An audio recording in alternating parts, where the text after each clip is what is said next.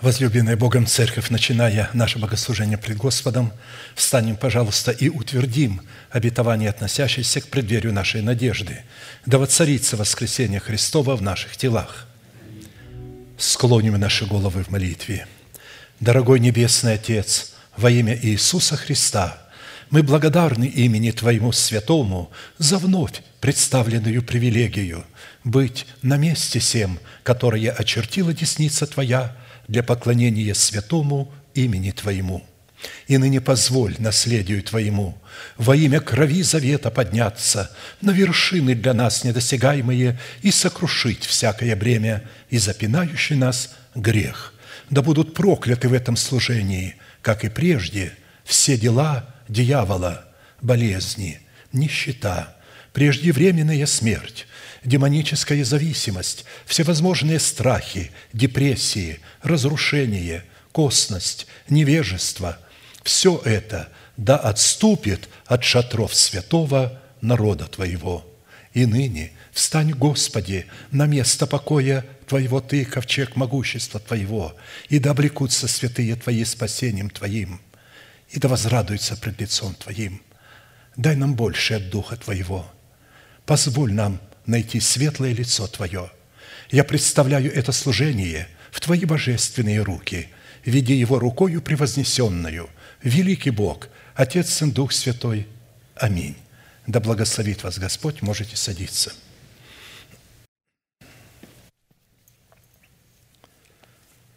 Итак, как всегда, прежде чем мы начнем вновь погружаться в глубины нашего неисследимого наследия, неизменным эпиграфом к исследованию – нашего неисследимого наследия Евангелия Луки, 24 глава, 44 стих.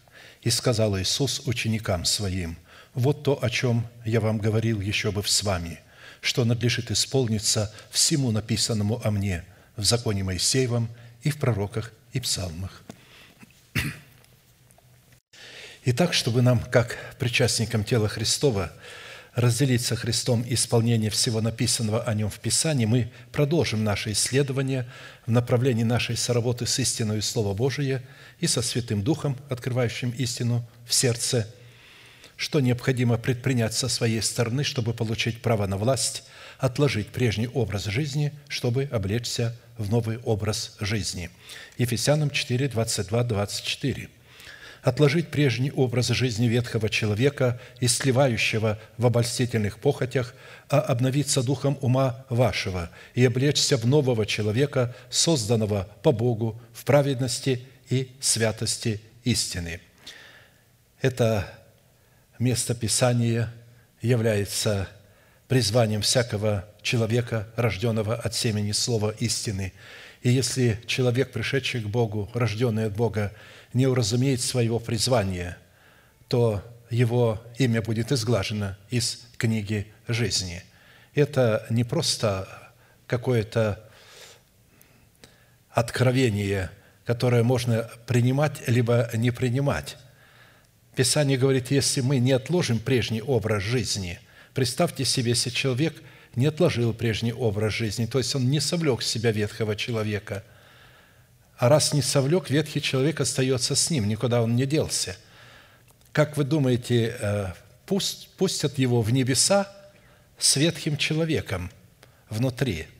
Или люди думают, что когда они умирают, и их ветхий человек с ними умирает? Человек ветхий не умирает от физической смерти, потому что ветхий человек – это духовное существо. Его невозможно напугать смертью. Он остается с нами – на всю жизнь, если мы от него не избавимся. И с ним вход в небеса воспрещен. Ничто туда преданное мерзости, нечистоте, лжи не может войти. Вы скажете, но я же не такой, я же принял Христа.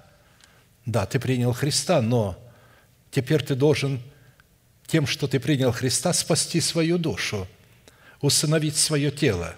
Ты должен распространить спасение со своего духа на свою душу и на свое тело – для того, чтобы связать ветхого человека и затем исторгнуть его из тела в свое время с шумом в преисподнюю, чтобы на месте державы смерти, которую он занимал, в твоем теле была воздвигнута держава жизни. Итак, еще раз хочу повторить, что в этой повелевающей заповеди действительно содержится истинное призвание всякого человека, последовавшего за Христом, и что невыполнение этой заповеди расценивается Писанием как противление Христу и относит данного человека в категорию антихристов, то есть противников Христа. Но если они не принимают этой истины, возмущаются, то тогда это противники Христа. Итак, для выполнения этой повелевающей заповеди задействованы три судьбоносных, повелевающих и основополагающих действия, требования – отложить, обновиться и облечься – при этом мы отметили, что именно от решения этих трех судьбоносных требований «совлечься», «обновиться» и «облечься» как раз и будет зависеть, обратим ли мы себя в сосуды милосердия или же в сосуды гнева, а вернее состоится совершение нашего спасения, которое дано нам в формате залога, или же мы утратим его навсегда, в силу чего наши имена навсегда будут изглажены из книги жизни. И а, бедные люди, даже не осознавая того, умирают – полагая, что не пойдут в рай, и их хоронят, провожая в рай. Мы, говорит, там встретимся за рекою с тобою. Вот а, а, будет печаль и грусть, когда подобные люди встретятся с Ним не в небесах, а в преисподней. А, а ведь множество христиан, Писание так и говорит – много званных, но мало избранных. Очень много людей покаялось, пришли к Богу, но немногие захотели принять эту истину, заплатить цену, потому что для того, чтобы совлечь ветхого человека с делами, с делами его, необходимо заплатить очень высокую цену. Это отвергнуть свой народ, дом своего отца и свою жизнь, свою душу – кто не отвергнет этого, не потеряет, Христос сказать, тот недостоин меня, а недостойные его не войдут в Царство Небесное. Итак, в определенном формате мы уже рассмотрели первые два требования, остановились на исследовании третьего требования, какие условия необходимо выполнить, чтобы властью уже нашего обновленного мышления начать процесс обличения самого себя в полномочия своего нового человека, созданного по Богу во Христе Иисусе – праведности и святости истины.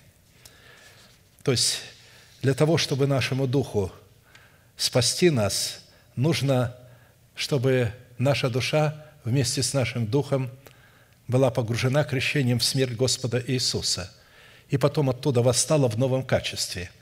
И тогда в новом качестве наш уже разум обновленный – и тогда Дух может с ним соработать. И только через обновленный разум можно облекать свое тело в нового человека.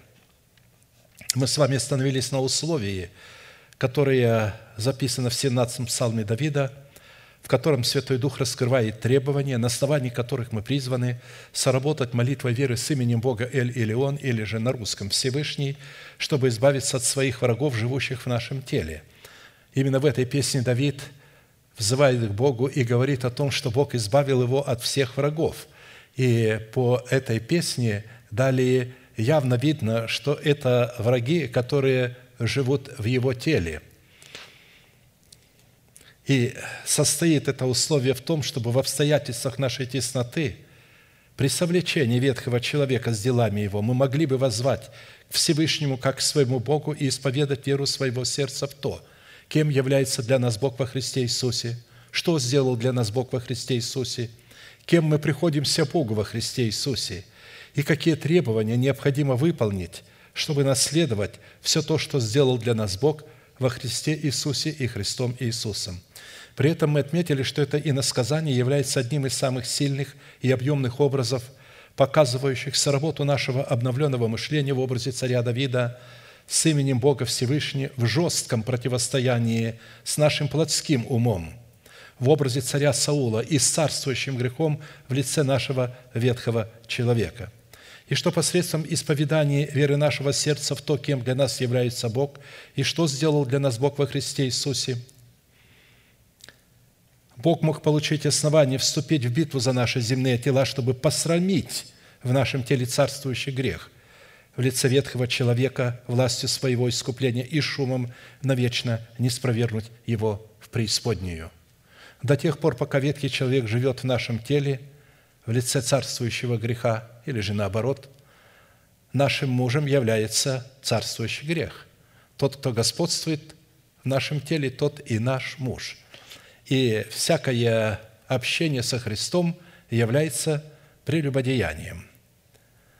Для того, чтобы общаться со Христом, необходимо совлечь себя ветхого человека, то есть умереть для своего народа, дома своего отца и для своей душевной жизни.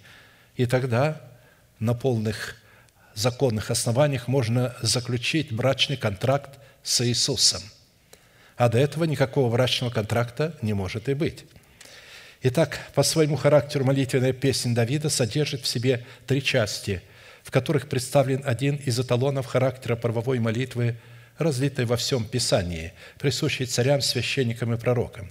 Первая часть определяет состояние сердца Давида как воина молитвы, по которому мы можем определять и свое состояние, что является основанием для правового статуса его молитвы, присущей царям, священникам и пророкам – то есть люди, которые не владеют своим телом, как цари, через обновленный ум, и которые не являются священниками в своем духе и пророками, не слышат в своем духе голос Святого Духа, у них нет там еще Тумима и Урима, то, э, разумеется, они и не могут молиться такой молитвой.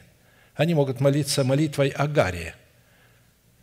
И тогда Бог ради Измаила – ради Измаила, услышит Агарь. Так бы он ее и не услышал. Но написано, так как Авраам просил Бога, чтобы Бог благословил Измаила, написано, Бог вспомнил об Измаиле и послал ангела к Агарии, и он ей показал колодец, воду. И таким образом они не умерли от голода. Вторая часть раскрывает содержание правовой молитвы, присущей царям, священникам и пророкам, которая дает Богу основание избавить Давида от руки всех врагов его.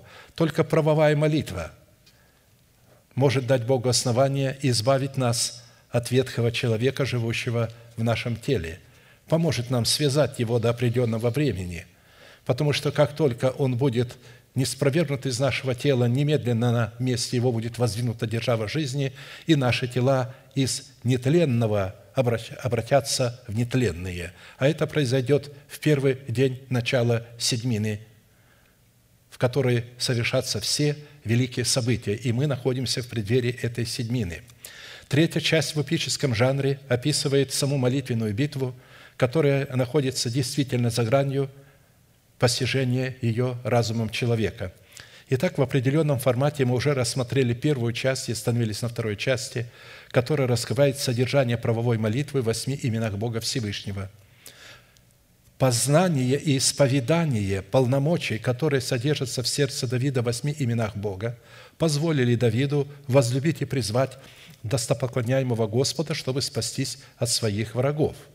А Богу познание и исповедание истины, раскрывающей полномочия Его имен в сердце Давида, дало основание задействовать полномочия этих возможностей в битве против врагов Давида.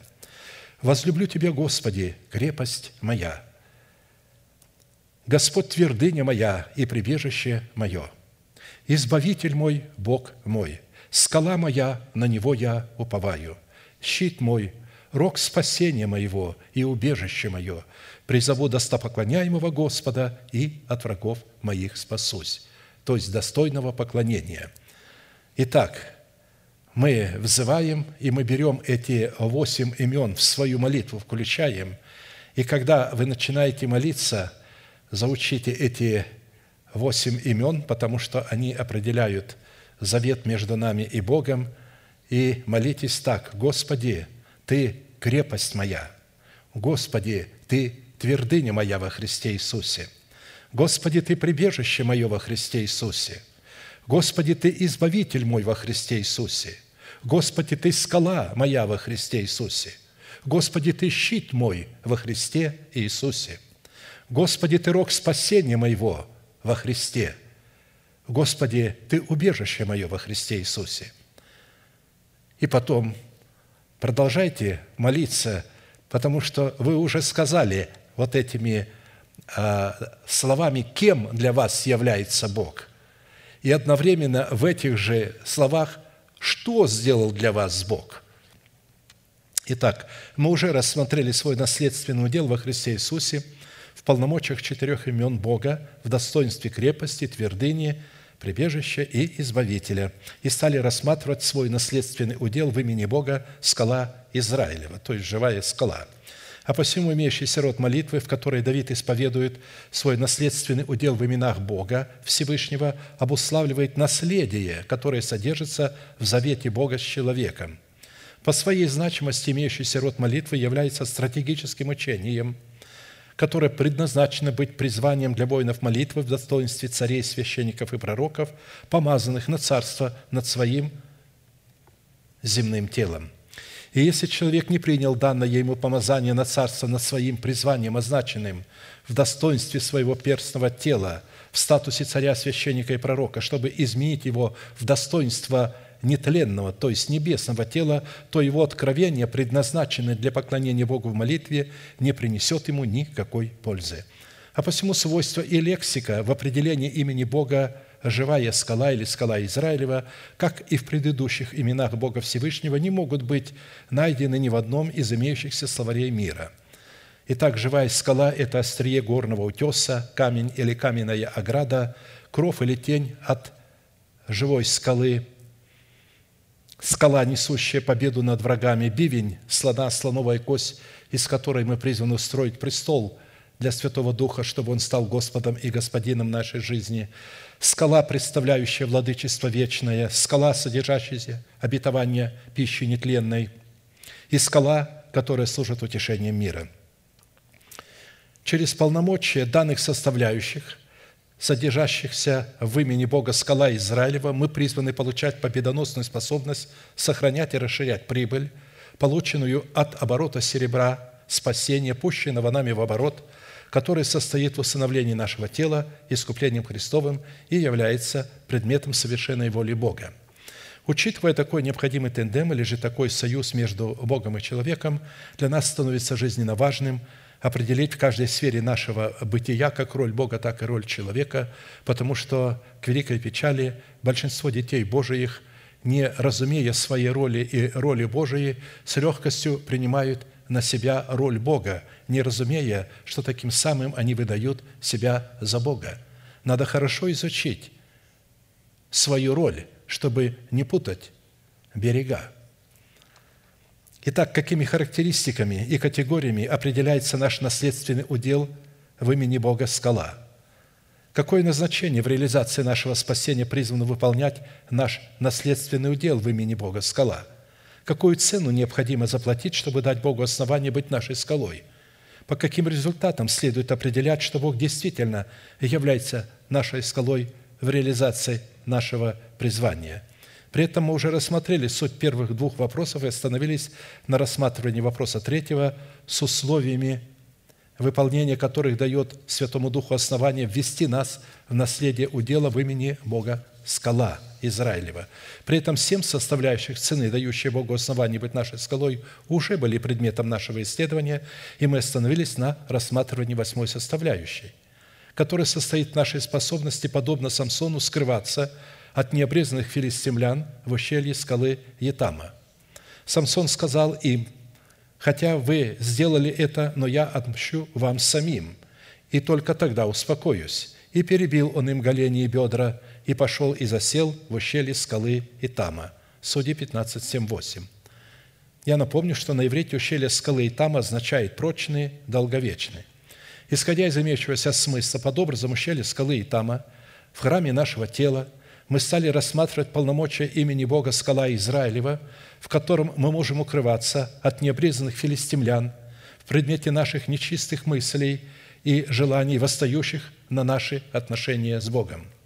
Полномочия сии, в которые мы призваны облекаться, мы рассмотрели в предмете двух новых веревок, представляющих образ двух новозаветных истин в полномочиях, содержащихся в истине крови Христовой, изглаживающей наши грехи пред Богом – и в полномочиях, содержащихся в истине Христа Христова, упраздняющего производителя греха в лице нашего ветхого человека.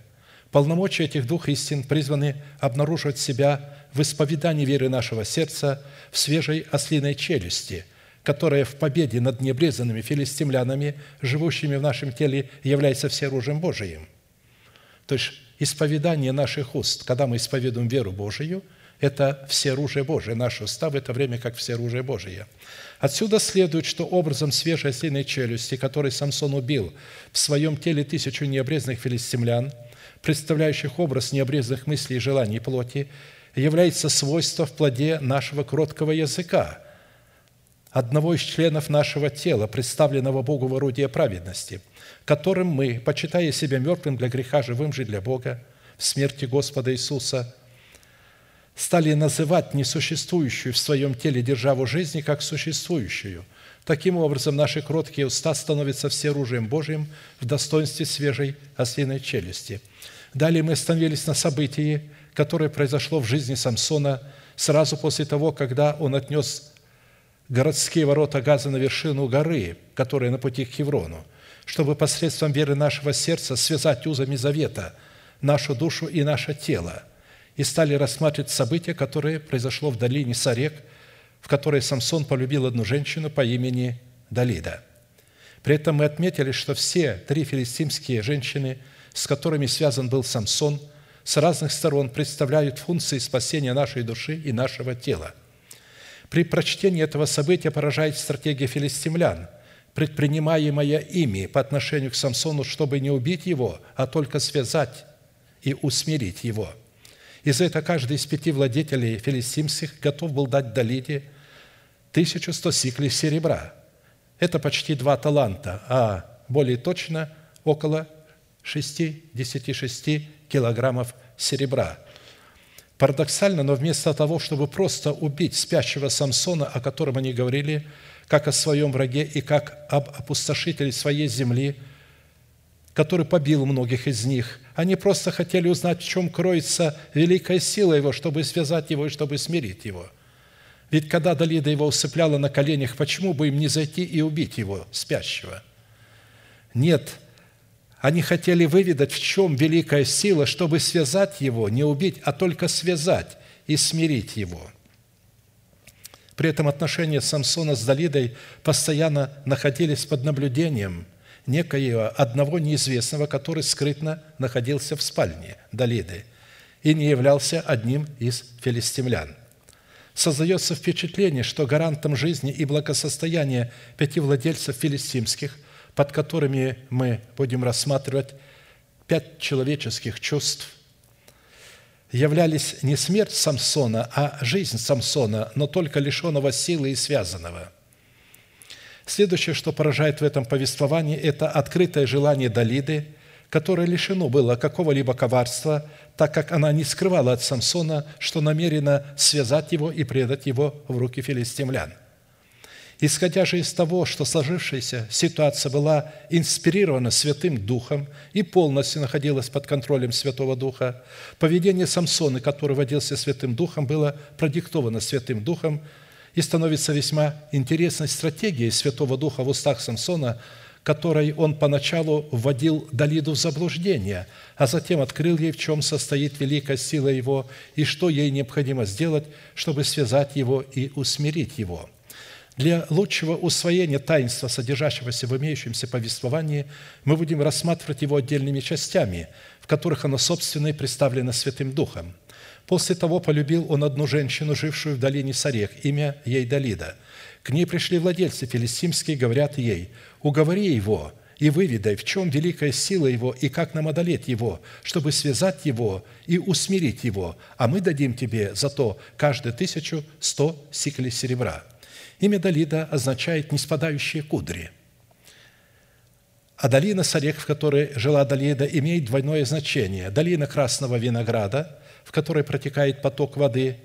Это поток реки, берущий свое начало в Иудейских горах, и затем в 15 километров от Яфы, сегодняшний Тель-Авив, впадает в Средиземное море. Долина Сарек, в которой протекал поток, это удел колена Иуды, заселенный филистимлянами, образно представляющими земное тело. То есть долина Сарек представляет тело земное спасенного человека с плотскими желаниями, которые обнаруживают закон Моисея и дают силу на владение нашим телом. Далида, жившая в долине Сарек, по которой протекал поток, представляет образ нашей души, живущей в нашем теле. Образом этого потока, протекающего в нашем теле и берущего свое начало в Иудейских горах, является обетование усыновления нашего тела искуплением Христовым, исповедуемое нашими устами в достоинстве веры Божией, пребывающей в нашем сердце. Слова уст человеческих – глубокие воды, источник мудрости, струящийся поток. Притча 18.4. Это притча – это не буквальное смысловое значение, это притча. И именно здесь говорится об этом струящемся потоке, когда он исходит из наших уст. Искупленное Богом тело человека призвано быть градом Божиим и святым жилищем Всевышнего, при условии, что в этом теле протекает струящийся поток, в котором человек исповедует веру Божию в восстановлении своего тела искуплением Христовым – Речные потоки веселят град Божий, святое жилище Всевышнего. Бог посреди его, он не поколеблется, Бог поможет ему с раннего утра. Речь идет, что этому человеку поможет, который является градом Всевышнего. Это иносказание молитвы Давида. Посмотрите, он и молился иносказаниями. Суть исповедания веры нашего сердца, представленная в речных потоках, которые веселят град Божий – святое жилище Всевышнего дает Богу основание воздвигнуть в нашем теле державу жизни. Однако, чтобы дать Богу законное основание воздвигнуть в нашем теле державу жизни, потоки нашего исповедания вначале призваны разрушить державу смерти путем добровольного и желанного погружения в смерть Господа Иисуса. Пусть как вода течет суд и правда, как сильный поток. Амоса 5, 24. То есть вначале должен совершиться суд – над нашей душой. Но невозможно отдельно погрузить душу. Необходимо, чтобы наш дух взял эту душу и вместе с ней погрузился в смерть Господа Иисуса. И душа это прекрасно сознает. И поэтому она ждет, когда дух человека свяжет себя узами завета вместе со своей душою и таким образом смирить себя, потому что Бог потом воскресит его, потому что Он оживляет кого? Дух сокрушенного человека оживляет, то есть воскресит его. А посему первое, за что Самсон в лице нашего сокровенного человека полюбил свою душу, в лице Далиды, это за то, что она жила в долине Сарек, которая являлась образом его тела – в котором протекал поток, представляющий в нашем земном теле наличие и обетование, относящегося к преддверию нашей надежды. И второе, за что Самсон полюбил Далиду, это за ее ярко-рыжие или красные неспадающие кудри, которые являлись образом признания над собой делегированной власти Бога в лице Самсона. «Голова на тебе, как кормил, и волосы на голове твоей, как пурпур. Царь увлечен твоими кудрями». Песни, песни 7, 6. Отсюда следует, что причина, по которой Далида вступила в сговор с пятью владельцами филистимскими, которые образно представляли в нашем теле пять чувств или сферу нашей душевных эмоций, состояла в том, чтобы побудить его к тому, чтобы он открыл ей, в чем состоит его сила и как связать его, чтобы смирить его, дабы через его смирение получить благодать от Господа. Как написано, Бог гордым противится, а смиренным дает благодать. Итак, смиритесь под крепкую руку Божью, да вознесет вас в свое время. 1 Петра 5, 5, 6. Суть этого смирения состояла в том, что Далида взяла серебро у пяти владельцев филистимских, которое представляло цену выкупа пяти чувств от зависимости царствующего греха.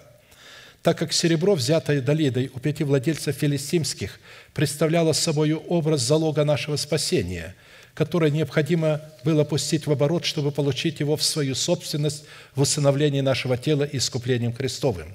А посему усыновление нашего тела, которое является призванием нашего нового человека, невозможно получить без спасения нашей души в сфере наших пяти чувств, во главе которых призвана стоять разумная сфера нашей души совместно со сферой нашей воли – Исходя же из того, что спасение нашей души, через которую мы призваны воздвигнуть державу жизни в нашем теле, является прерогативой нашего сокровенного человека, то для того, чтобы наш новый человек мог выполнить свое призвание, его необходимо связать, чтобы смирить его с его же добровольного согласия. Ибо так говорит высокий и превознесенный, вечно живущий, святый имя Его. Я живу на высоте небес и во святилище, и также сокрушенными и смиренными духом, чтобы оживлять дух смиренных и оживлять сердца сокрушенных».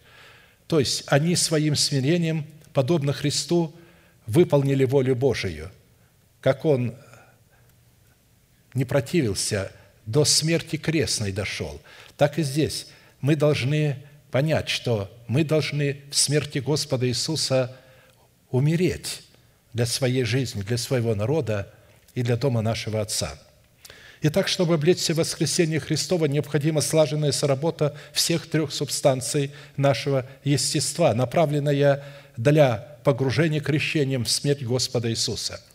А теперь рассмотрим развитие этого события, в котором представлены отношения между Самсоном, представляющим нашего нового человека, и между Далидой, представляющей нашу душу. «И сказала Далида Самсону, «Скажи мне, в чем великая сила твоя, и чем связать тебя, чтобы усмирить тебя?» Самсон сказал ей, «Если свяжут меня с семью сырыми тетивами, которые не засушены, то я сделаюсь бессилен и буду, как и прочие люди». И принесли ей владельцы филистимские семь сырых тетив, которые не засохли, и именно она связала его этими сырыми тетивами. Между тем один скрытно сидел у нее в спальне и сказал, и сказала ему, «Самсон, филистимляне идут на тебя». Он разорвал тетивы, как разрывают нитку из пакли, когда пережжет ее огонь, и не узнана сила его». Итак, чтобы рассмотреть имеющееся повествование в своем теле со всеми персонажами и деталями, нам необходимо определить, что представляет собой спальня Далиды в нашем теле. Кем является некто безымянный, скрытно сидящий в спальне Далиды? Что представляет собой семь сырых тетив в нашем теле, которые принесли Далиде пять владельцев филистимских и которыми она связала Самсона? И какую цель в семи сырых тетивах преследовал Святой Дух – чтобы нечто открыть Далиде. Спальня Далиды, представляющая образ нашей души, это место нашего отдыха во Христе и место успокоения нашей души в Боге, а также и место успокоения Бога в нашей душе. Только в Боге успокаивается душа моя, от Него спасение мое. Только Он твердыня моя, спасение мое, убежище мое – не поколеблюсь более. В Боге спасение мое и слава моя, крепость силы моей и упование мое в Боге». А теперь, внимание, некто безымянный, который скрытно сидел в спальне Далиды, представляет собой образ Слова Божия, сокрытого в нашем сердце, которое призвано сохранять нашу душу от греха. «В сердце моем сокрыл я Слово Твое, чтобы не грешить пред Тобою». Псалом 118, 11. Вот кто некто безымянный, о котором все время будет говориться. Между тем, один скрытно сидел у нее в спальне. Итак, чтобы установить причину, по которой Святой Дух устами Самсона сказал Далиде, что если его свяжут с семью сырыми тетивами, которые не засушены, то он сделается бессильным и будет, как и прочие люди. Нам необходимо будет рассмотреть образ числа 7, представляющего полноту применительно к семи сырым тетивам. В данном повествовании число 7 представляет такой род полноты, в котором задействуются все имеющиеся у нас возможности для вхождения в Царство Небесное. От дней же Иоанна Крестителя до ныне Царство Небесное силой берется, и употребляющие усилия восхищают его. Матфея 11, 12. А посему образом семи сырых тетив, которыми Далида связала Самсона, чтобы смирить его, это особые функции нашей суверенной воли, которые мы во всей полноте задействуем в исповедании своего упования на спасение Божие в достоинстве Царства Небесного. В древние времена тетиву для стрельбы из лука изготавливали из сухожилий животных и сыромятной кожи. Вот именно из этих э, тетив. Но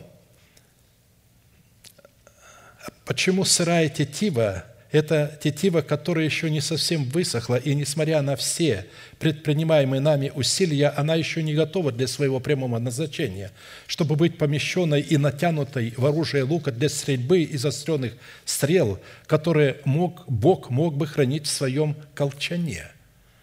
То есть сырая тетива не готова а, к тому, чтобы правильно молиться, чтобы пускать стрелы – а, а, молитвенные, надо ее высушить. И поэтому Бог хотел нечто показать до Лидии. Давайте вначале прочтем.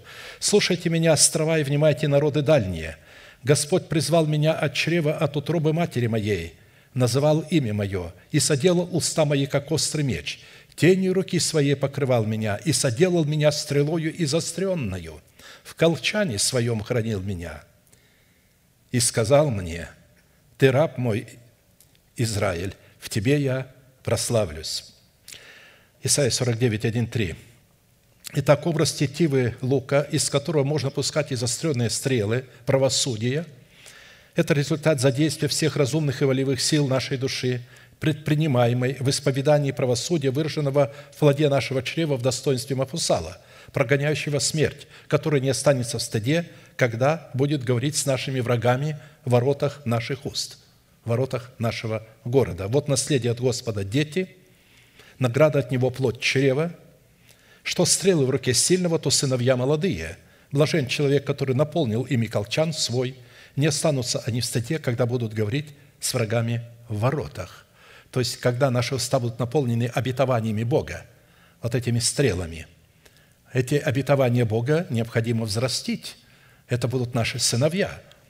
Отсюда сделать вывод, что Святой Дух, предложив Далиде устами Самсода связать его семью сыр, сырыми тетивами, чтобы усмирить его, хотел ей показать, что ее понимание правосудия в выполнении воли Божией для спасения ее души являются незрелыми, так как не отвечают требованиям времени. С одной стороны, мы в данном повествовании встречаемся с причиной неотвеченной молитвы, повергающей нас в уныние и в недоумение – в котором у нас возникают сомнения в отношении к нам любви Божией, как и у нее возникло сомнение в отношении любви к ней Самсону. А с другой стороны, в данном повелении мы также встречаемся с эталоном целеустремленности и неотступности в молитве, в познании совершенной воли Бога, в которой Бог мог бы получить основание усыновить наше тело искуплением Христовым. «И сказала Далида Самсону, вот ты обманул меня, и говорил мне ложь, скажи же теперь мне, чем связать тебя, он сказал ей, «Если свяжут меня новыми веревками, которые не были в деле, то я сделаюсь бессилен и буду, как прочие люди». Далида взяла новые веревки и связала его, и сказала ему, «Самсон, филистимляне идут на тебя». Между тем, один скрытно сидел у нее в спальне. То есть, Слово Божие было сокрытое в ее сердце. И сорвал он их с рук своих, как нитки – Итак, в данном варианте мы вновь встречаемся с фразой «между тем один скрытно сидел у нее в спальне», что еще раз подтверждает, что Далида сокрыла в своем сердце Слово Божие, чтобы не грешить. Практически именно это слово, сокрытое в нашем сердце, как раз и помогает нам не унывать и не отчаиваться, а неотступно и целеустремленно продолжать искать истину, которая призвана связать и смирить нашего Самсона, от которого зависит наша жизнь или жизнь Далиды – и в данном случае устами Самсона Святой Дух предложил Далиде связать Самсона, чтобы усмирить его новыми веревками, которые не были в деле или же которого, которыми еще никого не связывали. В данном случае глагол «связать» на иврите означает заключить завет, связать союзом, привязать к виноградной лозе, измерять на соответствие оригинала – взвешивать на определение веса оригинала, испытывать чистоту золота на отсутствие инородных вкраплений, определять свойства чистого вина на отсутствие всяких примесей. Вот что означает связать новыми веревками. А под словом «веревка» имеется в виду льняная измерительная верфь для измерения храма Божия и находящихся в нем, что указывает на тот фактор, что льняная измерительная верфь является истинной последней инстанцией – в видениях Божьих привел Он меня в землю Израилеву и поставил меня на весьма высокой горе. И на ней с южной стороны были как бы городские здания, и привел меня туда. И вот муж, которого вид был как бы вид блестящей меди, и льняная верх в руке его, и трость измерения, и стоял он у ворот».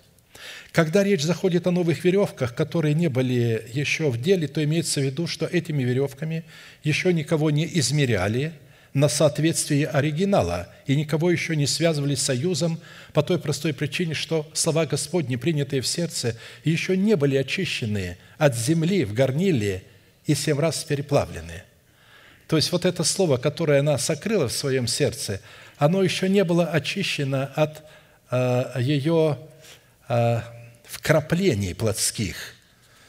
И поэтому здесь следует сделать такой вывод, что Святой Дух, предложив Далиде устами Самсона связать его новыми веревками, чтобы усмирить его, хотел ей показать, что ее способность измерять себя в молитве истиной слова и утверждать завет, заключенный с Богом, не отвечает требованиям, установленным истиною Слова Божия, потому что она использовала в своей молитве свое понимание слов завета, не очищенное от инородных вкраплений плоти, и таким путем представляла Богу свое понимание воли Божией, полагая, что небеса обязаны связать то, что она связала на земле – я говорю тебе, ты, Петр, и на семь камней я создам церковь мою, и врата да не одолеют ее, и дам тебе ключи Царства Небесного. И что ты свяжешь на земле, то будет связано на небесах, и что разрешишь на земле, то будет разрешено на небесах». Матфея 16, 18, 19.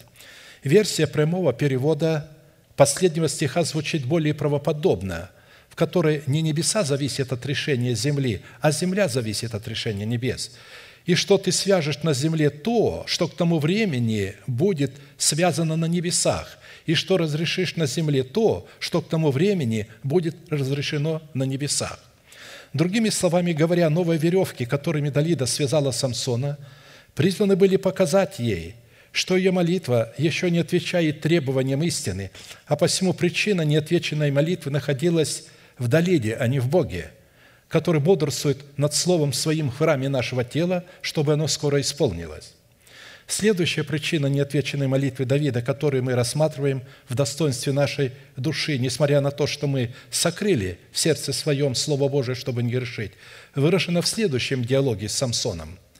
При этом будем помнить, что только по любви Святого Духа к нашей душе, которую он любит до ревности, в неотвеченной молитве содержится его ответ – по которому нам следует изменить свое отношение как к предмету просимого, так и к способу молитвы. И сказала Далида Самсону, вот ты обманываешь меня и говоришь мне ложь. Скажи мне, чем бы связать тебя? Он сказал ей, если ты воткешь семь кос головы моей в ткань и прибьешь ее гвоздем к ткальной колоде, и прикрепила их к колоде, и сказала ему, «Филистимляне идут на тебя, Самсон». Он пробудился от сна своего и выдернул ткальную колоду вместе с тканью. Я исследовал, сколько а, а, весит колода в ткацких станках, в древних ткацких станках. Ну, там она могла весить где-то а, до 100 килограмм. Современные ткацкие станки, колода такая весит 200 килограмм и больше – из именующегося, имеющегося диалога следует, что Далида, представляющая образ нашей души, имела в своей собственности ткацкий станок. То есть это была, в общем-то, бизнес-вумен, весьма зажиточная женщина, на котором она ткала себе одежды. А посему ткацкий станок образно представляет наши уста, призванные ткать себе одежды путем исповедания веры своего сердца в оправдание по благодати Божией во Христе Иисусе. Своими устами человек себя оправдывает и своими устами осуждает. Ибо если устами твоими будешь исповедовать Иисуса Господом и сердцем твоим веровать, что Бог воскресил его из мертвых, то спасешься, потому что сердцем верует к праведности, а устами исповедуют к спасению – Ибо Писание говорит, всякий верующий в Него не постыдится. Итак, семь коз головы Самсона – это бесчестие, которое он носил на своей голове в предмете злословия злословящих Бога. Не сама ли природа учит вас, что если муж растит волосы, то это бесчестие для него? То есть, когда мы носим бесчестие, то есть, когда мы злословие злословящих Бога падают на нас, это говорит о том, что мы назареи. Мы носим вот в этих семи косах поношение – Такое состояние Назарей Божий может испытывать только в одном случае, когда представляет интересы Христа, живущего в своем сердце в поступках совершенной воли Божией. Да не постыдятся во мне все надеющиеся на Тебя, Господи, Боже, сил. Да не посрамятся во мне ищущие Тебя, Боже, Израилев. Ибо ради Тебя несу я поношение, и бесчестием покрывают лицо мое. Чужим стал я для братьев моих и посторонним для сынов матери моей. Ибо ревность по доме Твоем снедает меня, и злословие злословящих тебя падают на меня. И плачу, постясь душой моею, и это ставит мне фоношение».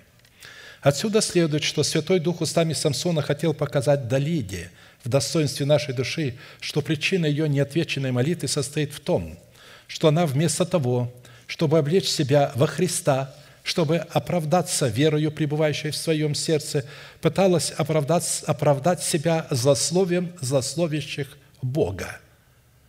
Я хочу, чтобы мы поняли, многие люди так понимают, что если они несут страдания за истину, то это их как-то оправдывает. Потому что Писание говорит, «Э, блажены изданные за правду, ибо их есть Царство Небесное. То есть, но а, не дается нам спасение а, за то, что нас изгнали за правду, то есть за то, что мы носим злословие злословящих. Гонение за истину является блаженством только в том случае – когда, когда оно не используется нами как предмет нашего оправдания пред Богом. Как написано, если я раздам все имение мое и отдам тело мое на сожжение, а любви не имею, нет мне в том никакой пользы.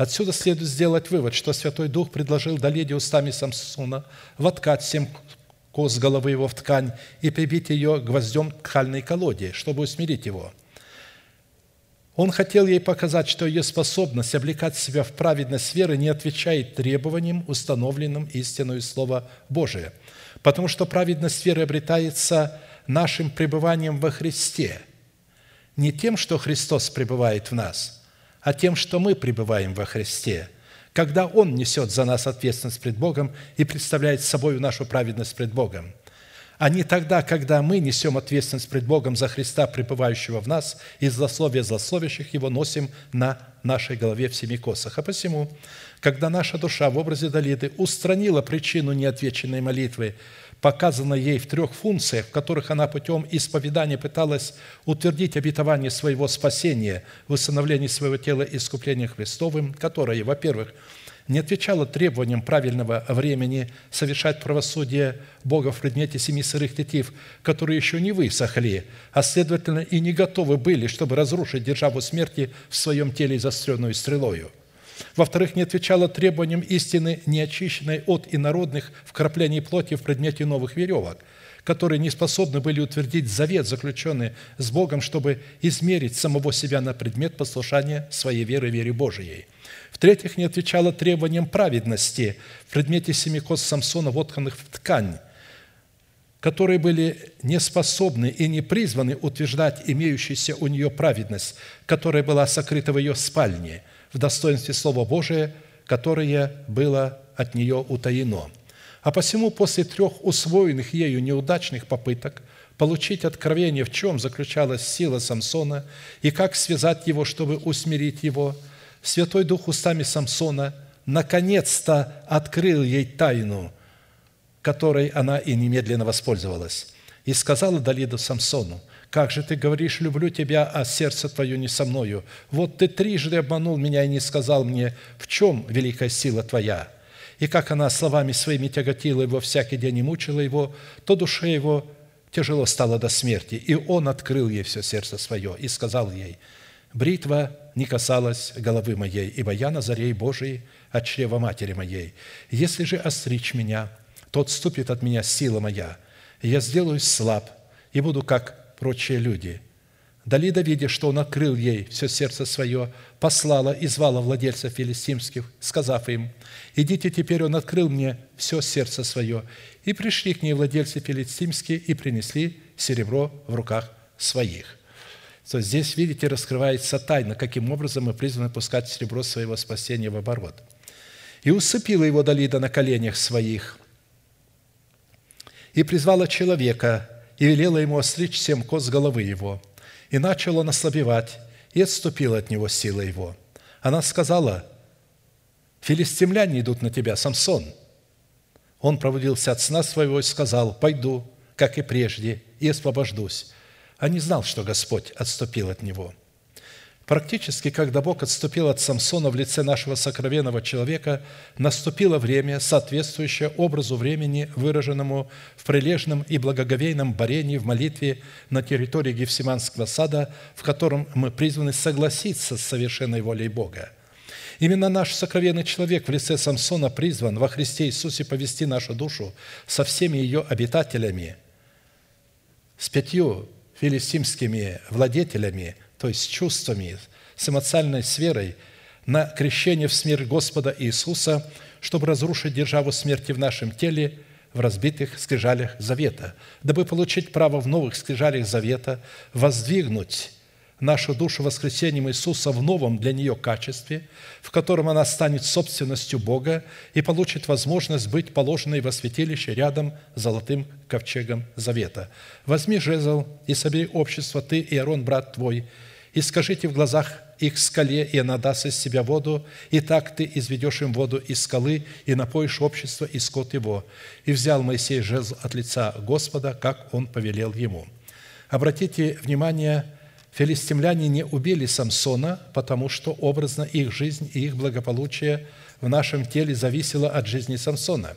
И, как мы ранее говорили, они были более благоразумны, нежели падший Херувим – который спилил сук, на котором сидел, так как, убив Христа на Голговском кресте, Он убил и разрушил свое царство в нашем теле. Что же сделали филистимляне с Самсоном? Филистимляне взяли его и выкололи ему глаза, привели его в Газу и оковали его двумя медными цепями, и он молол в доме узников. То есть это э, был большой жернов – обычно это делали э, женщины, э, маленький жернов у каждого был в доме, и они мололи муку, сыпали немного зерна, мололи, и всегда такую только часть они помелят муки, которую они съедят. Остальное зерно оставалось. А это было для целого народа, я смотрел это, находили в раскопках, это очень большие такие громадные жернов, который э, привязывался к нему такой шест, и в этот шест человек упирался и ходил по кругу вокруг и молол эту муку. Обычно это делали рабы или невольники.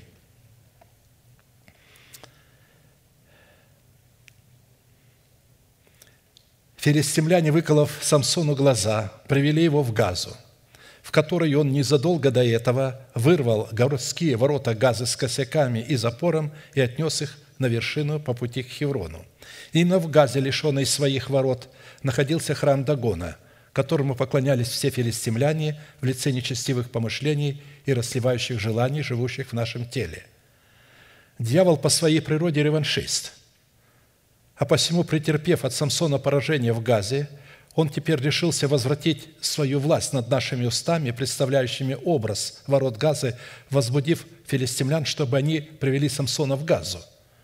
Выколов Самсону глаза и приведя его в Газу, филистимляне ковали его двумя медными цепями, и он молол в доме узников. При этом не будем забывать, что наш сокровенный человек, пребывающий во Христе Иисусе, обрел достоинство Господа Иисуса – или же для того, чтобы ему обрести достоинство Господа Иисуса, ему необходимо было лишиться своего зрения, чтобы он не мог видеть, что творят филистимляне, живущие в его теле. Потому что только ослепнув для того, чтобы не видеть, что творят филистимляне, живущие в его теле, он мог теперь ясно видеть, что намеревается творить Бог в его теле и каким путем он намеревается разрушить в его теле державу смерти – чтобы не свергнуть филистимлян в лице нечестивых мыслей и расливающих желаний в преисподнюю. Слушайте глухие и смотрите слепые, чтобы видеть. Кто так слеп, как раб мой, и глух, как вестник мой мною посланный? Кто так слеп, как возлюбленный, так слеп, как раб Господа? Ты видел многое, но не замечал. Уши были открыты, но не слышал. Господу угодно было ради правды своей возвеличить и прославить закон, то есть поразить его – Практически Святой Дух через Самсона в лице нашего сокровенного человека, чтобы спасти Далиду в лице нашей души от филистимлян, живущих в нашем теле, призван был добровольно умереть вместе с филистимлянами в смерти Господа Иисуса. Только таким путем Самсон мог дать Богу основание оживить свой дух вместе со своей душой, но уже без филистимлян – Ибо так говорит высокий и превознесенный, вечно живущий, святое имя Его. Я живу на высоте небес и во святилище, и также с сокрушенными и смиренными духом, чтобы оживлять дух смиренных и оживлять сердца сокрушенных, то есть воскрешать, воздвигать их из смерти. И если в задачу Дави, Далиды, представляющий образ нашей души, входила смерть Самсона, то в задачу филистимлян смерть Самсона никоим образом не входила. Филистимляне, в отличие от царствующего греха, стоящего за ними, жизненно важно и необходимо было, чтобы Самсон, окованный двумя медными цепями, оставался живым и молол муку в доме узников. И чтобы уразуметь образ медных цепей, дом узников и молодьбу муки в доме узников, нам необходимо будет рассмотреть каждый из трех имеющихся образов в отдельности – Две медные цепи на руках Самсона, представляющего нашего сокровенного человека, это право, дающее способность нашей душе судить самого себя в границах установленного Богом закона, запечатленного на двух скрижалях нашей совести. Ибо если бы мы судили сами себя, то не были бы судимы. То есть медь – это всегда то есть орудие, которым мы судим сами себя – Посему, чтобы судить себя в соответствии требований, установленного Богом закона, пребывающего в нашем теле, в достоинстве двух медных цепей, необходимо быть связанным этим законом, что на практике означает постоянно иметь этот закон пред очами своего духа и своего разума, взирать на этот закон с трепетом и обуздывать свою волю совершенной волей Бога. Посему, облекая себя в начальство учения Христова –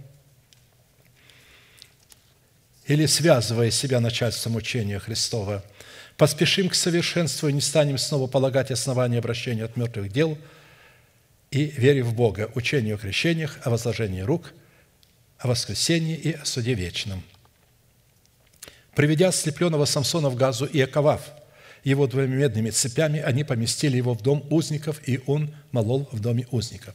Дом узников, в котором Самсон молол муку, представляет собой образ заключение под стражей закона, в котором нам надлежит во Христе Иисусе законом умереть для закона, чтобы осудить царствующий грех, живущий в нашем теле в лице ветхого человека. Писание всех заключило под грехом, и обрезанных, и необрезанных, дабы обетование верующим дано было по вере в Иисуса Христа, а до пришествия веры мы заключены были под стражу закона до того времени, когда надлежало открыться вере. Во-вторых, дом узников, в котором Самсон молол муку, представляет собой образ, в котором Бог проводит нас под жезлом своих уст, чтобы вывести, ввести нас в узы завета, утверждающее смерть Господа Иисуса в нашем теле, чтобы выделить из его среды мятежников и непокорных в лице нечестивых филистимлян. «И проведу вас под жезлом, и веду вас в узы завета», вот в этот дом узников – вуза завета, и выделю из вас мятежников и непокорных мне. Из земли пребывания их выведу их, но в землю Израилеву они не войдут, и узнаете, что я Господь». По прохождении некоторого времени волосы Самсона в доме узников стали расти, где они были острижены, что дало основание Святому Духу возвратить Самсона в достоинство и полномочия Назарея, в котором злословие злословящих Бога могли бы вновь падать на него – Именно в это время владельцы филистимские собрались, чтобы принести великую жертву Дагону, Богу своему, и повеселиться, и сказали, «Бог наш предал Самсона, врага нашего, в руки наши». Между тем волосы на голове Самсона начали расти, где они были острижены. Владельцы филистимские собрались, чтобы принести великую жертву Дагону Богу своему и повеселиться, и сказали, «Бог наш предал Самсона, врага нашего, в руки наши». Также и народ, видя его, прославлял Бога своего – говоря, Бог наш предал руки врага нашего и опустошителя земли нашей, который побил многих из нас. И когда развеселилось сердце их, сказали, позовите Самсона, пусть он позабавит нас. И призвали Самсона из дома узников, и он забавлял их, и поставили его между столбами. И сказал Самсон отроку, который водил его за руку, «Подведи меня, чтобы ощутить мне столбы, на которых утвержден дом, и пристаниться к ним, Дом же был полон мужчин и женщин. Там были все владельцы филистимские. И на кровле было до трех тысяч мужчин и женщин, смотревших на забавляющего их Самсона. Несмотря на то, что филистимляне никоим образом не хотели умершлять Самсона, они наконец-то совершили опрометчивый поступок. Приведя Самсона в дом своего бога Дагона, за которым стояли бесы обольщения, выдающие материальное процветание за свободу Христову или за освобождение духа нищеты. И возвал Самсон Господу и сказал, «Господи Боже, вспомни меня и укрепи меня только теперь, о Боже, чтобы мне в один раз отмстить филистимлянам за два глаза мои». И сдвинул Самсон с места два средних столба, на которых утвержден был дом, упершись в них, в один правой рукою своею, а в другой левою. И сказал Самсон, «Умри, душа моя, с филистимлянами!» И уперся всею силою, и обрушился дом на владельцев и на весь народ, бывший в нем. И было умерших, которых умертил Самсон при смерти своей более, нежели сколько умертвил он в жизни своей. Под образом дома Дагона, которому поклонялись филистимляне, являлась в нашем теле держава смерти – в лице ветхого человека, представляющего программное устройство падшего Херувима, производителя греха в лице наших необрезанных мыслей и желаний. Отсюда следует, что разрушить дом Дагона в своем теле – это не спровергнуть и не свергнуть из нашего тела ветхого человека с делами его – под образом отрока, который водил за руку Самсона и подвел его к двум столбам, на которых утверждался храм Дагона, следует разуметь образ Святого Духа, которым он, подобно Христу, принес себя во Христе Иисусе непорочного Богу, чтобы очистить свое тело от необрезанных мыслей и желаний души. Ибо если кровь тельцов и козлов и пепел телицы через окропление освещает оскверненных, дабы чисто было тело, то кольми паче кровь Христа, который Духом Святым принес себя непорочного Богу, очистит совесть нашу от мертвых дел для служения Богу живому и истинному. А посему в смерти Самсона, представляющего нашего сокровенного человека, представлен образ Сына Божия, разрушающего исповеданиями веры Самсона дом Дагона, представляющего в нашем теле ветхого человека с делами его. Дети, да, не обольщает вас никто.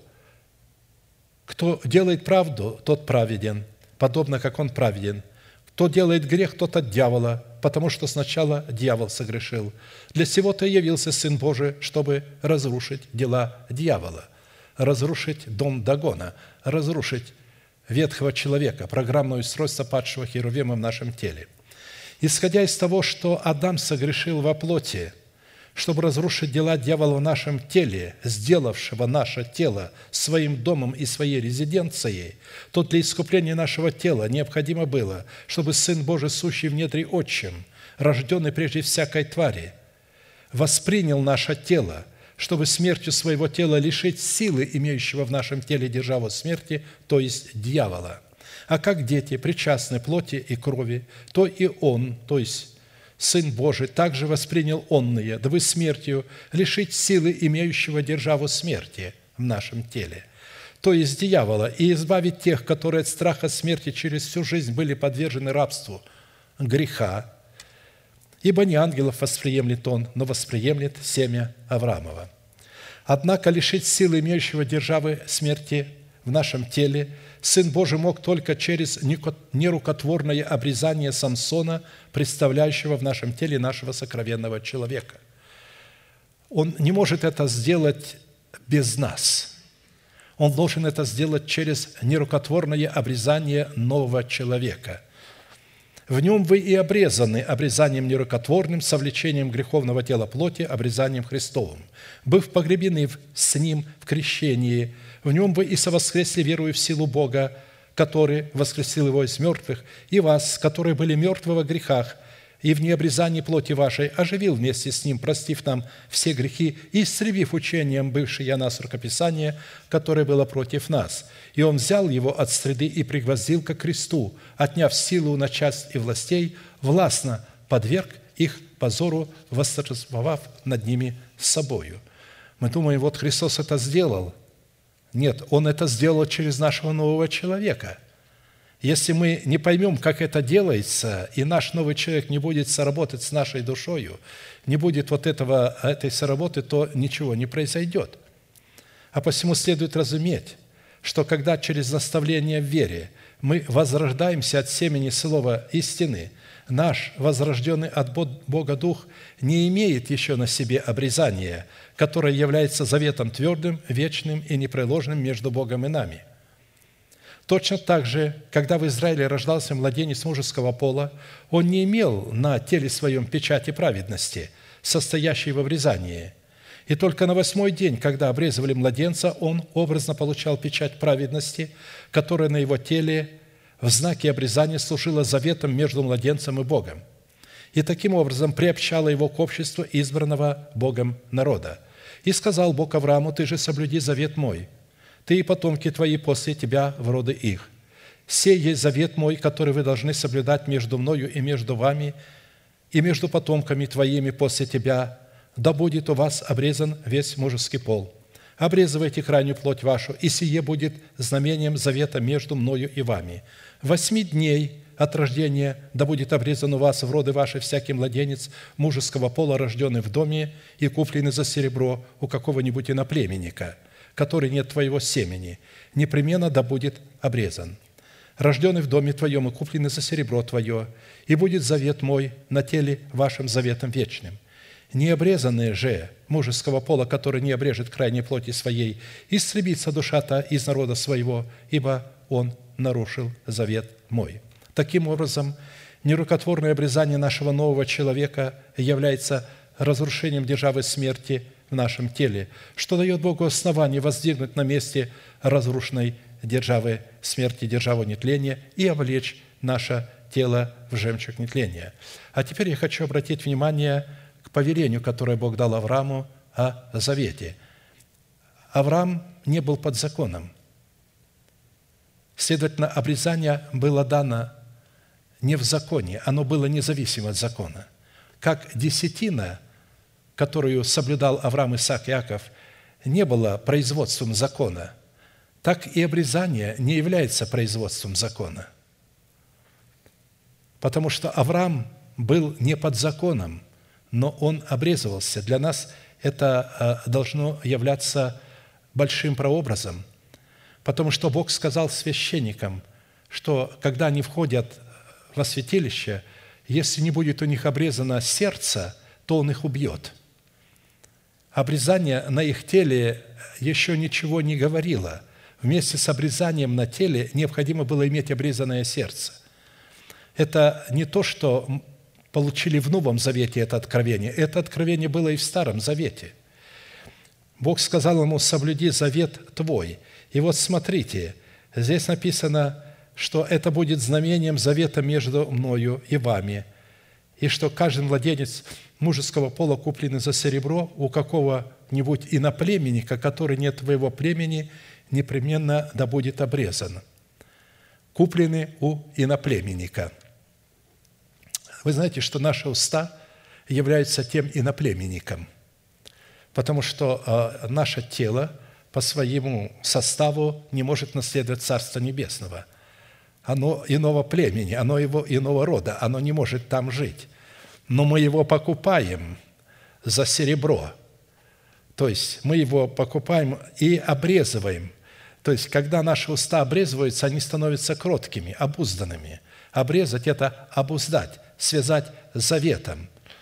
Вот почему важно, чтобы мы начали дисциплинировать наше мышление и наши слова, которые мы говорим нашим языком в нашем общении – Потому что если ваши уста могут спокойно говорить гнилые слова или слова поражения, или слова обиды и горечи, оскорбляющие друг друга, муж, жену, жена мужа, дети родителей, э, дети друг друга и так далее, то это говорит, что мы еще не обрезаны нерукотворным обрезанием, мы еще не имеем кротких уст. Но серебро уже дано этими филистимлянами, пять, пять человеческих чувств. Они взяли это серебро спасения, чтобы пустить его в оборот. А в оборот мы пускаем, когда мы почитаем себя мертвыми для греха, живыми же для Бога, и начинаем называть себя совершенными во Христе Иисусе. Теперь, когда вы начинаете это делать и приняли такое решение, что вы хотите иметь гарантию на восхищение, вы хотите родить своего Мафусала, вам необходимо начать работать со своими устами и со своими мыслями. Допустим, вы сказали не то слово, которое хотели бы сказать. Как говорят, не отходя от кассы, немедленно говорите, «Господи, я отзываю это слово. Я не хотел его сказать». И э, это слово не будет работать против вас. То есть вот почему Далида не могла связать Самсона, почему Самсон не открывал ей своей э, э тайны – потому что его цель была спасти душу. Но почему он не открывал ей сразу? Да потому что ее молитва была сырой, неправильной. Она надеялась не на то, на что следует надеяться. Вместо того, чтобы надеяться на то, что мы во Христе получаем оправдание, она думала получить его тем путем, что Христос живет в ней. То есть за счет того, что злословия злословящих падают на нас. Потому что когда Христос в нас, мы отвечаем и несем ответственность пред Богом за Его волю, и тогда на нас падают злословия за ту истину, которую мы исповедуем. Так вот, когда вы начинаете говорить своим языком, наблюдайте, чтобы никакое гнилое слово не исходило. И праздное слово. Праздное – это слово, которого нет в вашем сердце. Оно хорошее, правильное, но вы этим не живете, вы его не приняли в сердце свое. Правильная молитва без правильного состояния не работает. Поэтому, когда вы начинаете работать со своими мыслями, я скажу вам свой опыт. А, это достаточно трудно вначале. Вы знаете, что наши мысли постоянно где-то находятся, не там, где мы. Мы находимся в одном месте, а наши мысли всегда где-то в другом месте. Мы в собрании, а наши мысли где-то в другом месте. Они постоянно, вообще, а, а, мысли – это такой орган, он охватывает все, он может находиться одновременно то есть и на Луну заполз чего-то, на Марс, вот, куда угодно наша мысль может. Для нее нет пределов. А, а ее надо связать, она должна находиться в границах, она должна быть связанной вот, вот этим заветом. Мы должны говорить слова завета. А, то есть, поэтому я начал а, а, контролировать свои мысли. И пока это потом раз – Смотрю уже мысль, я смотрю уже мысль о чем-то другом. Просто фантазия какая-то. Знаете, все мы фантазеры. Привыкли фантазировать, потому что так как жизнь не удалась, то она хотя бы в мыслях удается. Вот в мыслях мы там, в мыслях у нас и муж хороший, и жена хорошая, и дети хорошие, и работа хорошая, и мы живем достаточно, и так далее, и, и дом хороший. Все хорошее у нас в мыслях. И мы постоянно вот размышляем. Но все это, это все земное, мы не о духовных вещах размышляем – мы размышляем о земных вещах. А Писание прямо говорит, что это печать зверя на челе нашем, когда мы мыслим о земном. Я устрашился Бога и сказал, Господи, помоги мне, помоги мне. И я стал контролировать. И когда выходило слово не то, что надо, я говорил, Господи, я возвращаю это слово. Как сотник сказал, Господи, я, хотя человек подвластный, но я имею у себя воинов, говорю одному, иди, он идет, и другому приди, он приходит. Скажи только слово, и выздоровеет слуга мой, твой, то есть мой. То есть он понимал, что Христос может посылать Слово Свое, и оно будет работать. Ведь не нужно посылать, ведь командующий, он не а, а, имеет лопату в руках или автомат в руках. Если ты инженер, тебе не надо копать яму. Для этого есть рабочие, которые копают яму. Если ты военачальник, тебе не надо стрелять из оружия – Тебе надо командовать, чтобы им кто-то стрелял. Так и здесь. А, слово – это стрелы, это пули, выпущенные из автомата, это стрела, выпущенная из лука. И, а, значит, кто ее выпускает? Наши уста. И поэтому, чтобы тетива была не сырой, а вот натянутой, хорошей, чтобы стрела была изостренная, летела прямо в цель, прямо в ветхого человека – то есть мы поражаем не вокруг нас врагов наших, а внутри наш, нас врагов наших. И э, я стал контролировать свои мысли. Все лучше, лучше и лучше. И дошел до того, э, что даже тогда, когда меня э, супруга зовет «иди покушать», я прихожу, а мысли мои работают совершенно в другом направлении. Я ухожу от Слова Божия, и они продолжают, продолжают работать в другом направлении – я не мыслю о земном. То есть, а для этого надо делать что? Как Бог сказал Иисусу Навину, да не отходит сия книга закона от уст твоих, от уст. Поучайся в ней день и ночь, дабы в точности исполнить все написанное. Тогда ты будешь благоуспешен во всех делах твоих. Если мы хотим быть благоуспешны в том призвании, которое дал нам Бог, чтобы установить свое тело искуплением Христовым, нам необходимо, чтобы наши уста стали другими, кроткими устами. Они не станут сами по себе кроткими. Это процесс, это работа. Как только вы сделаете решение и начнете, вы начнете меняться. Независимо, тихонько, но вы начнете меняться – это начнет видеть ваша жена, ваш муж, ваши дети. Вы начнете видеть сами, что вы уже не те, что вы, вы изменились. А вы начнете господствовать над своими эмоциями. Несмотря на то, что они будут подниматься, вы легко можете ими повелевать, потому что вы обуздали ваше мышление. Каковы мысли человека, таков и он. От мыслей все начинается. Ведь а, а Бог – какой? Вот каковы мысли Бога, таков и Он. Вначале была мысль Бога, программа Бога, заключенная в мысль. И эта программа, эти мысли, вот как они у нас обуславливают нас, говорят, какие мы, так эта мысль, которую носил в себе Бог, она обуславливала, она говорила о том, какой Бог. И Он в этих мыслях создавал небо и землю, создавал на ней человека – взращивал человека в меру полного возраста Христова, доводил его до такой степени, что он становился его домом, чтобы он мог жить в нем. И только потом, когда это все было у него готово в его мыслях, только тогда он начал говорить и говорил только то, что было у него в мыслях. А потом обуздал себя своим словом и делал и говорил только то, что уже сказал ранее. Он поставил себя в зависимость от своего слова.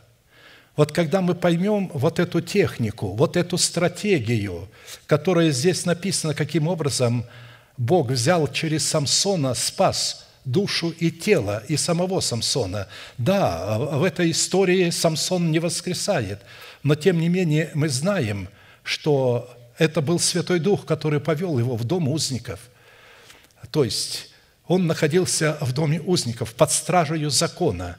Все мы будем находиться под стражей закона, доколе мы не разрушим дом Дагона в нашем теле. Мы будем находиться под стражей закона.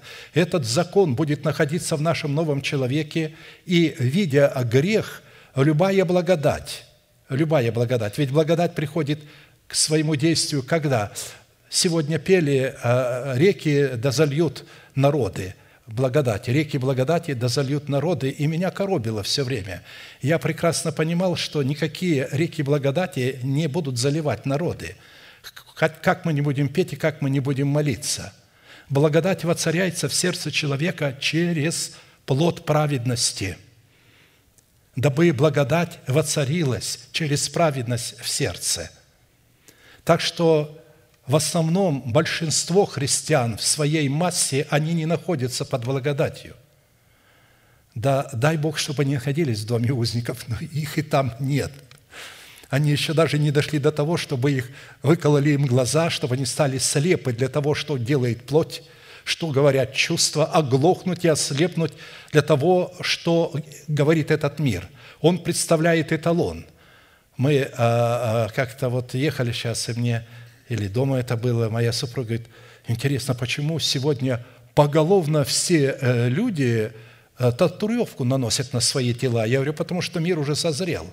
Что такое татуировка на теле? Это программа. Наше тело – это программное устройство. Это программное живое устройство.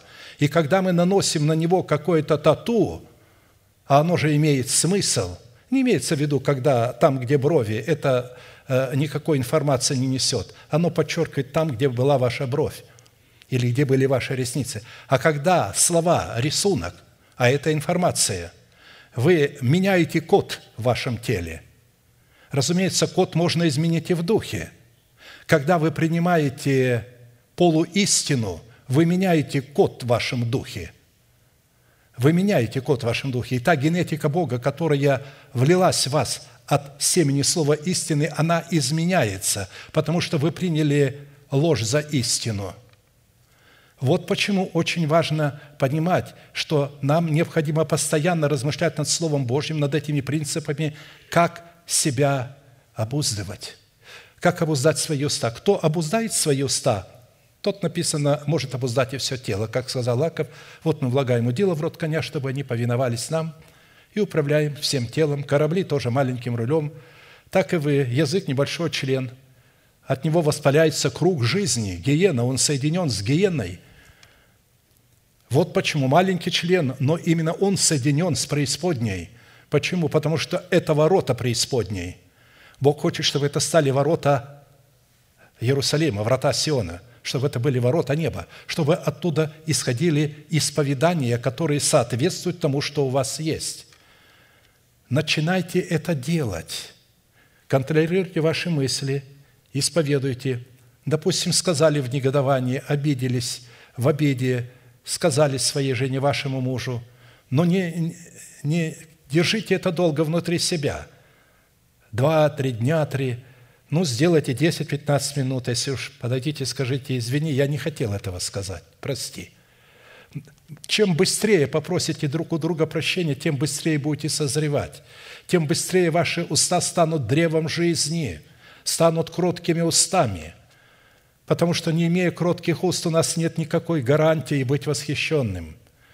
Мы радуемся, да, мы это приняли, у нас много информации, но эта информация не будет работать, если не обуздаем в начале нашей мысли, а через мысли наши уста. И тогда они станут вратами неба.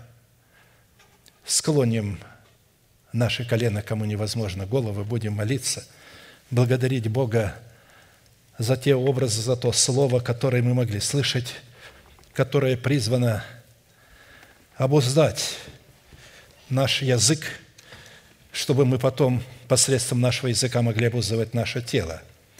И да благословит нас Господь в этой молитве. Небесный Отец, во имя Иисуса Христа,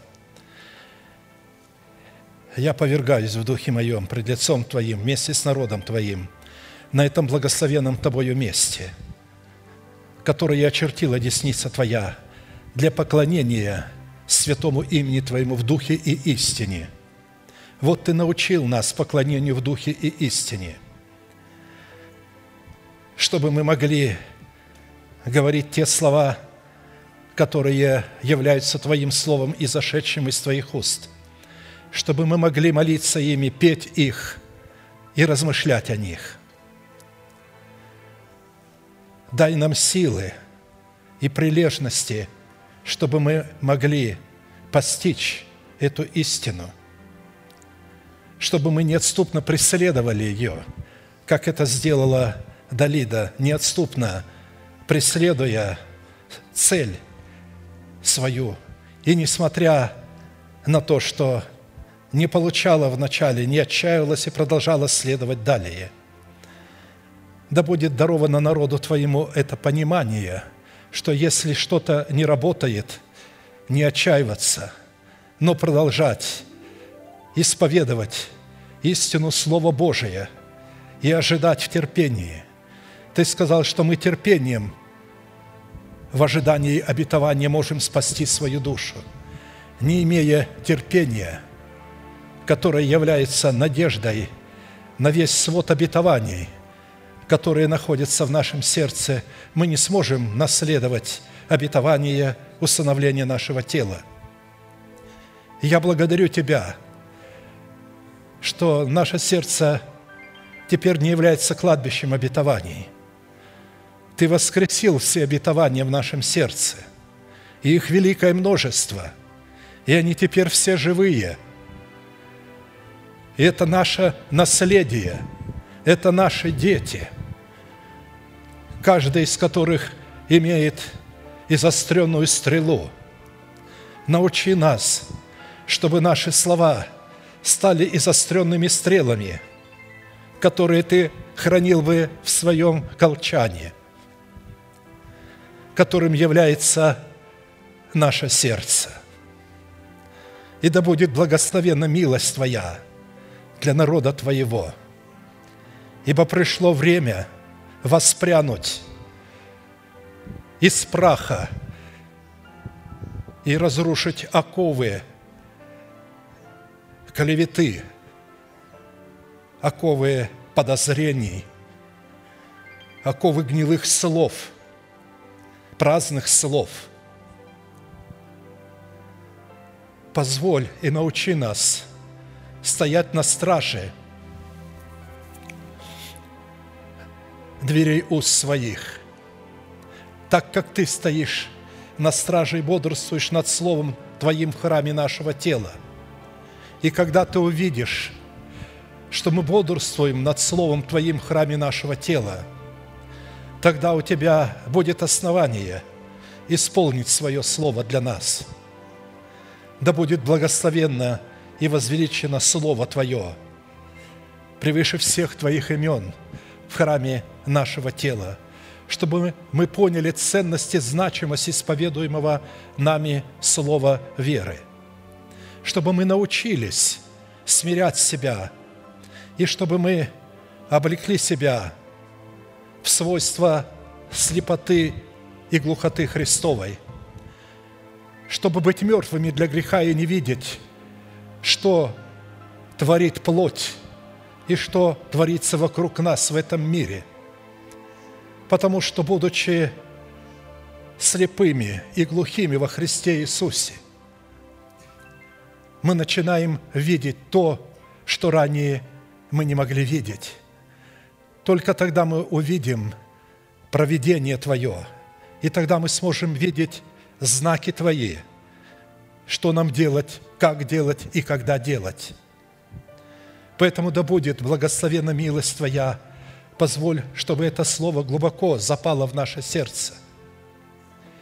Потому что ослепнуть, стать глухим – это умереть для народа своего, для дома своего Отца и для своей души. Благодарю Тебя, радуюсь пред лицом Твоим вместе с народом Твоим за слово, которое мы получили, которое дороже золота, золота афирского – поклоняюсь пред Тобою с народом Твоим, великий Бог, Отец, Сын, Дух Святой. Аминь. Отче наш, сущий на небесах, да святится имя Твое, да придет Царствие Твое, да будет воля Твоя и на земле, как и на небе. Хлеб наш насущный подавай нам на каждый день, и прости нам долги наши, как и мы прощаем должникам нашим – и не введи нас в свои искушения, но избавь нас от лукавого, ибо Твое есть царство, и сила, и слава во веки. Аминь. Провозгласим наш неизменный манифест – могущим уже соблюсти нас от падения и поставить пред славою Своею непорочными в радости, единому, премудрому Богу, Спасителю нашему, через Иисуса Христа, Господа нашего, слава и величие, сила и власть, прежде всех веков, ныне и во все веки. Аминь.